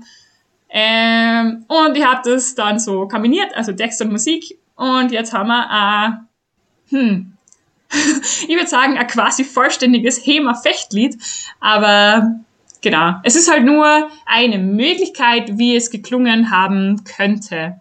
Weil ich habe es definitiv ein bisschen vereinfacht, ähm, den Rhythmus ein bisschen angepasst. Das ist es nicht eins zu eins Benzenauer Ton, aber annähernd. Hat das irgendjemand äh, vertont, was wir verlinken können? Ja. ähm, Mensch, ich, ich, weiß jetzt von zwei Leuten, die es ähm, auf Englisch übersetzt haben. Ob es mhm. tatsächlich die, den deutschen Liedtext irgendwo vertont gibt, weiß ich jetzt gerade nicht. Fällt mir nichts ein. Aber ich werde euch definitiv den Link von der englischen Version geben.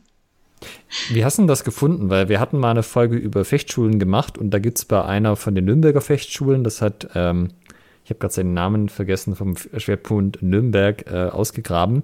Und da gibt es halt auch einen Text und es steht auch dran, auf welche Melodie das gesungen wird.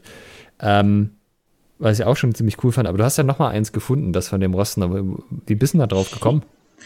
Ähm, der, der das Buch, oder ja, doch, der Druck von ähm, Christoph Rösener ist auf Wichtenauer. ähm, und ich bin drauf gekommen, weil der Steve, also der Stephen Tierney, ähm, hat sich als Aufgabe gesetzt, dass er das alles ins Englische übersetzt. Und ich wollte ihm dabei ein bisschen helfen, weil ich halt Deutsch Native Speaker bin. Ähm, Und da haben wir dann ein bisschen zusammen dran gearbeitet und irgendwann habe ich gemerkt, wow, da steht ja tatsächlich drin, in welcher Weise das geschrieben wird. Da kann man ja weiterarbeiten damit und so irgendwie. Also eigentlich ein bisschen als Kollaborationsprojekt mit Fencing by the Books bin ich drauf gekommen. Mhm. Ähm, Gibt es da irgendwie die Chance, dass man noch mehr Lieder findet? Weil ich stelle mir das immer so vor, was haben denn die Fechtgilden gemacht? Die haben miteinander gefochten, klar. Aber dann irgendwann ist ja auch nach dem Event, wie wir auch in der letzten Folge über das Après-Sort geredet hatten, und die hatten ihre eigenen Gildenhäuser und Gildenhallen und so. Die sind doch da garantiert einfach abends drin gesessen, haben miteinander ge gesoffen und haben dann gesungen, oder? Ja. Es gibt durchaus auch andere Lieder, die ähm, überlebt haben.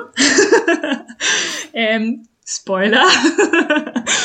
ähm, ich habe während meiner Schwertwalz, während meinem Mini-So-Trip, war ja, wie gesagt, zwei Tage in Augsburg. Ähm, das war nicht nur, weil ich Augsburg so toll gefunden habe, sondern weil im Stadtarchiv Augsburg ähm, noch ganz viel überlebende Handschriften von Paulus Hector Meyer gibt. Ähm, und eine davon beinhaltet ein Fechterlied ähm, aus dem Jahr 1555 oder 1556, so irgendwas. Ähm, es ist ganz ähnlich wie das, was ich eh schon bearbeitet habe, das von Christoph Rösener. Es scheint sogar von derselben Person gedichtet worden zu sein. Also ähm, das von Christoph Rösener ist nicht tatsächlich von Christoph Rösener, er hat es nur in sein Buch erwähnt, aber geschrieben ist es von jemand anders worden. Ähm, und diese andere Person hat noch ein weiteres Lied gedichtet, das irgendwie in Paulus Hector Meyers Handschriften auftaucht. Oh, du ähm, mich voll, voll wuschig. Ich bin voll gespannt, was da ist. genau, und da bin ich gerade dabei. Ähm, Paulus Hector Meyers unglaubliche Saukralle zu identifizieren ähm, und diesen Liedtext irgendwie zu transkribieren. Das Stadtarchiv Augsburg ist noch ein bisschen, hm, wir sind noch am diskutieren, wie es jetzt mit den Copyright-Rechten ähm, vom, von den Scans äh, der Handschrift ausschaut. Ähm, ich hoffe, dass ich die irgendwann zur Verfügung gestellt kriege und ja, und dann das weiter bearbeiten kann und ho hoffentlich auch veröffentlichen kann. Ja, ich bin da gerade ein bisschen in Zusammenarbeit mit äh, etwas bekannteren HEMA hm, Quellenforschern ähm, und wir hoffen, dass wir da irgendwie bald was der Öffentlichkeit präsentieren können. Aber es hat sich jetzt noch nicht so diese HEMA-Band rauskristallisiert oder der einzelne Singer, der dann so mit der Klampfe dran steht und das alles mal einsingt irgendwie. Ah, das wäre so toll. Ich hätte das voll gern so als Hintergrundmusik für ähm, HEMA-Events, HEMA-Turniere, was auch immer. Ja, ja, weil äh, es ist ja, also wir hatten sie ja auch von TikTok-Trends. Ähm, da gab es vor, vor einer Weile auch so, dass alle diese Sea Shanties gesungen haben, so den Wellerman zum ah, Beispiel. ja, sowieso. Und dann halt irgendwie zig äh, TikToker sich zusammengetan haben und jeder eine neue eine neue ja. Stimme quasi hinzugefügt hat. Und ah, ich das habe ich gesehen. Wenn du einen Trend lostreten willst, äh, wäre doch gut, wenn sowas einfach auch mit Fechtliedern passieren würde, dass dann äh, quer durch die ganzen Plattformen alle Leute Fechtbücher neu intonieren und interpretieren. Mensch, das wäre so cool. Ich schreib's mir. Ich schreib's mir auf. Ansonsten, Michael, du hast doch eine Metal-Band. Metal-Cover kommen auch immer gut von solchen Liedern. Ja, also Metal-Cover macht alles besser, auf jeden Fall. Also Double Basses werten einfach die meisten Lieder auf.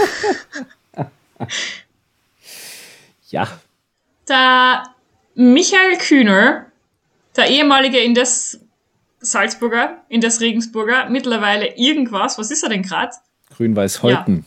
Ja. Grün-Weiß-Holten, uhuhu. Na egal. Der hat vor kurzem äh, mit einem anderen Regensburger Fechter für eine Metalband ähm, so das Musikvideo fechterisch ähm, inszeniert.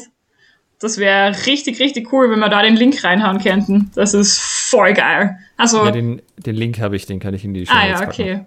Ich kann mit Metal sehr wenig anfangen, aber sobald da Fechter und Schachspieler im Hintergrund sind, bin ich dabei.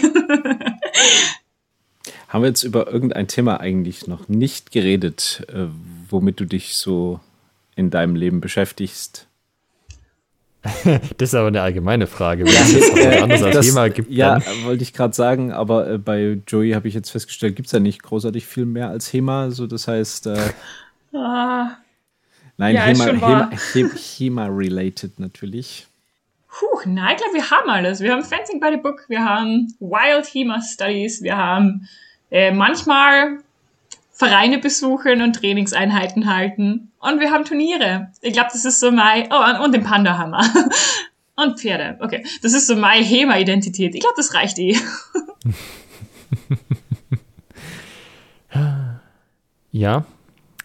Aber ist schon krass, oder? Also ich meine, also wenn du jetzt vergleichst, so wie du eingestiegen bist und jetzt, und jetzt weiß man auch nicht so ganz genau, wie es weitergeht. Ja, es ist kein, kein gutes Gefühl zu wissen, ähm, oder halt nicht zu wissen, wie es jetzt weitergeht. Aber, hm. Also ich bin, ich glaube, ich bin immer noch gleich viel in, in HEMA und ich beschäftige mich immer noch gleich viel mit HEMA, aber jetzt halt mit anderen Themen. Also jetzt gehe ich mehr ähm, sieben Tage die Woche in irgendein Training. aber jetzt beschäftige ich mich halt anders. Jetzt mache ich halt Rochsfechten oder irgendeine Forschungsprojekte. Das passt schon auch. Ähm, was, was ich vielleicht auf der, an der Stelle vielleicht nochmal kurz erwähnen wollte, ähm, dass dieses, ich fange irgendwie an und dann gehe ich nach einem anderthalb Jahren irgendwie so aufs erste Turnier und dann läuft es da schon ganz gut und dann gehe ich nach zweieinhalb nochmal aufs nächste, dann läuft es da nochmal besser auf irgendwas Internationales und so. Ähm, das ist nicht der Standardfall, wenn man das alles so gemütlich angehen lässt. Also, das, äh, da muss man sich schon ziemlich dahinter klemmen. Und wenn man sich dahinter klemmt, gibt es aber halt auch die Erfolge. Man muss natürlich dazu sagen, an vielen HEMA-Vereinen hat man ja die Möglichkeit einfach nicht. Da gibt es halt einmal oder zweimal die Woche Training und das war's dann halt. Ähm, würdest du sagen, das war auch ein Stück weit Glück, dass du tatsächlich in Salzburg warst, wo es die Möglichkeit gab, das wirklich fünf Tage die Woche mehrfach am Tag vielleicht sogar zu machen? Ja. Also jetzt, wo du gesagt hast, habe ich gerade drüber nachgedacht. Ja, das ist definitiv ein Faktor gewesen. Also wenn jetzt bei irgendeinem Verein gewesen wäre, wo halt, weiß nicht, man trifft sich einmal die Woche und dann ist wieder gut für eine Woche, dann wäre ich, glaube ich, nicht so aktiv waren, wie es jetzt waren bin. Also, ich weiß gar nicht, wie viel Trainings Salzburg pro Woche anbietet oder jetzt, jetzt wahrscheinlich weniger, aber so in, in seiner Hochzeit, also schon jeden Tag mindestens zwei und manchmal sogar mehr es war schon echt eine gute Zeit. Und halt ähm, unterschiedlichste okay. Waffen. Also jetzt nicht, ich habe jetzt nicht sieben Tage die Woche ein langes Schwert gemacht, nein, ich habe noch Rapier dabei gehabt, ich habe Säbel dabei gehabt, ich habe Dolch dabei gehabt, ich habe Ringen dabei gehabt, ich habe langes Messer dabei gehabt. Also alles, was Salzburg irgendwie angeboten hat, habe ich halt genommen. Nicht alles, außer lange Stange, äh, halbe Stange. Also mit Stangenwaffen kann man mich jagen. ja. Puh, nee alles, was irgendwie eine Klinge hat, mit dem habe ich mich beschäftigt. Ja. Ich würde tatsächlich noch mal kurz nach einer Sache fragen an der Stelle, weil du fechtest normalerweise, wenn das geht, ja nicht nur bei den Damen mit, sondern auch in den offenen Turnieren. Und bist ja auch da eigentlich ganz gut dabei. Also jetzt nicht so also jetzt nicht auf dem Podest meistens, glaube ich, zumindest, wenn ich das noch im Kopf habe. Aber du schreckst da nicht davor, dich sozusagen auch den Herren im äh, Duell zu stellen, was ja aber für viele Damen halt auch explizit was ist, was sie nicht machen wollen. Magst du da vielleicht noch mal was zu sagen, woher das kommt oder was, wie es dir da ergeht? Ich finde das voll das schwierige Thema. Also dieses ähm, Herrenturnier, Damenturnier oder Offenturnier. Pff ähm, reine Herrenturniere, reine Damenturniere. Ähm, Damen dürfen zwei Bewerbe anmelden, Männer nur eins. Ah, also ich melde mich, wenn ich kann, in beiden Bewerben an, einfach nur damit ich möglichst viel fecht, weil halt Fechten ist das, was ich mag. ähm, und ich war ganz lang der Meinung, dass es keine reinen Damenbewerbe geben braucht. Also dass es meiner Meinung nach das Fairste wäre, wenn alle Geschlechter ähm, einen Bewerb haben, wo sie halt äh, miteinander fechten, anstatt einzelnen Geschlechter irgendwelche Vor- oder Nachteile zu geben. Ähm, mittlerweile bin ich da ein bisschen liberaler und ich, ich sehe, dass es Frauen gibt, die reine Damenbewerbe haben wollen. Und das ist gut. Also ich glaube, sobald irgendjemand sagt, es braucht reine Bewerbe, dann oder sie wollen reine Bewerbe, dann soll es reine Bewerbe geben. Aber grundsätzlich ist mein Ziel halt, dass ich bei den offenen Bewerben gut abschneide. Ähm, so gut bin ich noch nicht. also da gehört noch viel Training her. Ähm, aber das ist halt das große Ziel. Die, ah, ich weiß nicht, ob ich das so sagen kann. Also die Damenbewerbe sind cool und ich mache sie gern so nebenbei, aber ich wäre gern im Offenen richtig, richtig gut. Und du glaubst halt, dass das klappen kann? Also ja. könnte jetzt auch sagen, so, ja, weiß nicht, irgendwie körperlich, Nachteil, was auch immer, das, das klappt nicht, aber du, du denkst, das haut hin. Ich glaube, das klappt. Also, okay. ja, ich glaube, dass viele Faktoren entscheidender sind, als was wir jetzt für Geschlechtsteile haben.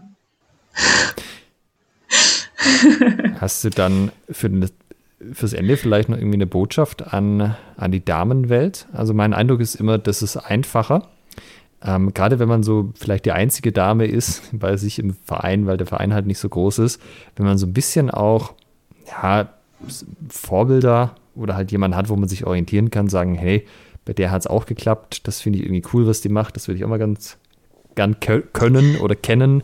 Vielleicht lerne ich auch die Leute auch mal kennen. Hast du da noch irgendwas, was du den, dem Nachwuchs sozusagen auch mit auf den Weg geben kannst? Ähm, was ich dem Nachwuchs mit auf den Weg geben will, ist, dass sie sich nicht ähm, unter Druck setzen lassen sollen ähm, von welchen der zwei Lager, die es da jetzt gibt. Also nicht von mir, wo ich sage, Damenbewerbe, fechtet's beim Offenen, oder auch nicht von anderen Leuten, die sagen, nee, geht's nicht in offenen Bewerber, da wird's verhauen. Nee, meine Botschaft ist, lasst euch nicht unter Druck setzen, macht das, was ihr wollt und ihr findet schon ähm, das, was ihr braucht, das, was ihr wollt, da wo es euch gut geht. Jo. Finde ich gut. Finde ich Botschaft. ja, zu dem Thema hatten wir auch schon ähm, Carla und Amelie im Podcast. Ah. Ähm, wir hatten mit Carla das Thema äh, Kinderspielplatz Damenturnier. Mhm. Und äh, mit Amelie das Thema, wie Fechterinnen und Fechter erfolgreich zusammen trainieren. Und ähm, falls ihr, liebe Hörerinnen und Hörer, also in diesem Fall sogar explizit nochmal, liebe Hörerinnen, äh, das noch nicht gehört habt, dann ähm, schnell direkt nach dieser Podcast-Folge die anderen beiden Episoden nochmal reinhören. Ähm, man merkt übrigens an der Stelle auch, dass ähm, du, liebe Johanna, äh, durchaus auch zu den Leuten gehört, die ganz gut vernetzt sind, weil wir haben jetzt alle möglichen Querreferenzen auf alle möglichen anderen Leute in der HEMA-Szene, viele davon auch schon im Podcast. Das ist ja auch nicht bei jedem so. Manche Leute machen halt so ein bisschen ihr Ding, ja, bei sich und passt schon. Ähm, aber du stehst ja schon auch, sagen wir mal, intensiver im Austausch mit, mit den anderen Leuten. Jetzt nicht, also auch nicht erst seit deiner Walz, sondern ja auch schon vorher. Hätte ich, ja. wäre mein Eindruck gewesen von außen. Ja, das, das stimmt, glaube ich. Also mir ist es selber nie so aufgefallen. Ich war halt recht früh schon auf Events unterwegs und ich habe halt Leute getroffen und die kann halt oft sehr gut mit Menschen ähm, und ich mache halt schnell Freunde. Ähm, und irgendjemand hat dann mal gesagt, Marjorie, du kennst alle. Und ich denke mal, hm, na, mir, mir fällt das eigentlich nicht so auf. Aber mittlerweile glaube ich, es, es, es stimmt ein bisschen. Also ich, ich glaube schon, dass Austausch mit anderen Leuten echt, echt wichtig ist und ich, ich vernetze mich voll gern mit Leuten und ich würde es jedem empfehlen. Bist halt bekannt wie ein Panda bei einem HEMA-Turnier. Ja. Also so wir verlinken Joeys Facebook-Account, da könnt ihr mal eine Nachricht schreiben und sagen, cooler Podcast oder wenn ihr so sonst mit euch, mit ihr äh, vernetzen wollt. Und ja, ich denke aber auch, war jetzt ein schönes Schlusswort oder hast du noch eine Frage, Michael? Nee, äh, ich hätte jetzt äh, unserem, unserem Gast noch die Möglichkeit gegeben, ähm, die, die üblichen Worte an die Community zu richten, wie man sie denn vielleicht unterstützen kann oder was man, äh, wie man mit dir in Kontakt treten kann, wissen wir jetzt. Äh, was du von Damen- und Herrenturnieren hältst auch. Äh, Gibt es noch eine Möglichkeit, dich irgendwie zu unterstützen bei ähm, deinen zukünftigen Projekten? Ähm, ja. Okay, ich bin ein furchtbar fauler Hund und ich bin sehr, sehr gut darin, Sachen aufzuschieben. Aber immer mal wieder erreichen mich Nachrichten, so zum Beispiel über Wild Teamer Studies, wo es dann heißt, hey Joey, ähm, magst du mal wieder was posten? Und dann denke ich mir, ah, das gibt's ja auch noch. Also so mit kleinen Erinnerungen kann ich eindeutig mehr arbeiten, als wenn ähm, so Sachen irgendwann ähm, in meinem Kopf verschwinden. Also man kann mich sehr gut unterstützen, indem man zum Beispiel ähm, sich Wild Humor Studies anschaut oder ähm, meinen Privataccount. Ähm, und wenn sich die Person dann denkt, hm, von der Joey ist aber schon lange nichts mehr kommen, was macht denn die gerade? Ähm, dann bin ich wahrscheinlich gerade faul irgendwo und würde gern was machen, aber finde die Motivation nicht. Und so kleine Anstöße helfen mir furchtbar, ähm, dass ich wieder was auf die Beine stelle. Also nur zu. Friendly Reminder. Übrigens solltet ihr auch äh, Martin Fabian nochmal dran erinnern, dass er doch bitte sein Buch zu Weihnachten ins Englische übersetzt rausbringt. Ja, tatsächlich habe ich das vor zwei Wochen erst gemacht und gemeint, Martin, du wolltest das doch im Herbst übersetzt hatten. Und dann hat er gemeint, ja, ja, Herbst hat noch einen Monat, geht schon. ah. Also ab sofort ähm, Martin und Joey äh, auf die Liste nehmen und die Friendly Reminder rausschicken. Sehr schön, danke. ja, in diesem Sinne danke dir, Johanna, ja, Joey, Hopfgartner, dass du heute im Podcast warst und ähm, deine Erfahrungen mit uns geteilt hast. Und wir wünschen natürlich äh, alles Gute auch weiterhin, dass du die Motivation wiederfindest und dass du wieder 24-7 einfach HEMA trainieren kannst in Zukunft. Ah, ja. Ja, danke, dass Sie da sein habt dürfen. Und äh, ihr, liebe Hörerinnen und Hörer, hört uns in 14 Tagen wieder. Macht's gut. Tschüss. Ciao.